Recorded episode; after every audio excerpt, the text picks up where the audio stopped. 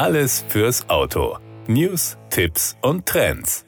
Die erste Fahrstunde bleibt vielen als besonderer Moment in Erinnerung. Endlich am Steuer sitzen, den Schlüssel umdrehen, Blinker setzen und losrollen. Doch an der ersten Kreuzung einruckeln, das Auto geht aus. Hektik macht sich hinter dem Steuer breit. Neustart, das Getriebe knarzt beim Einlegen des Gangs und mit viel zu viel Gas und laut aufheulendem Motor geht es weiter. Kommt Ihnen das bekannt vor? Falls Ihre Fahrstunde nicht allzu lange zurückliegen, garantiert. Bei Jan Schnücker ist die erste Fahrstunde ebenfalls ein Erlebnis, aber der ganz anderen Art. Seit Anfang des Jahres nutzt er in seiner Fahrschule im hessischen Schwalmstadt den neuen Cupra Born. Hier gibt es kein knarzendes Getriebe, keine ruckelnden Starts und keinen laut aufheulenden Motor, der bei den Nachbarn für Kopfschmerzen sorgen könnte. Der Cupra Born der Fahrschule sticht dennoch hervor. Dafür hat die Fahrschule ganz bewusst und mit viel Liebe zum Detail gesorgt. Ein ganz besonderer Cupra Born. Das ist unser Elefant.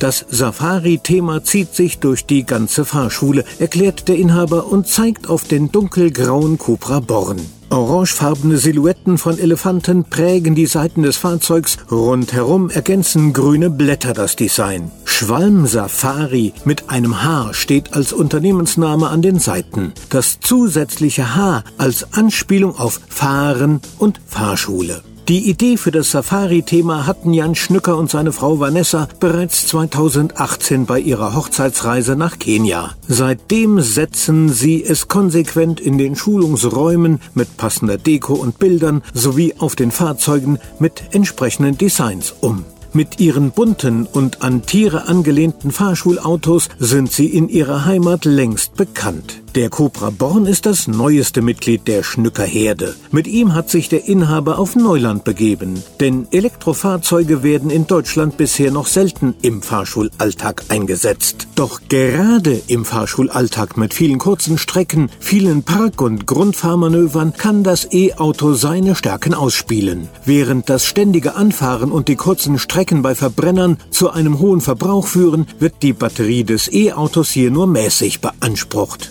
Bei der Suche nach einem passenden Fahrzeug für den Fahrschulalltag fiel die Wahl schnell auf den Cupra Born. Das war der Autotipp. Informationen rund ums Auto.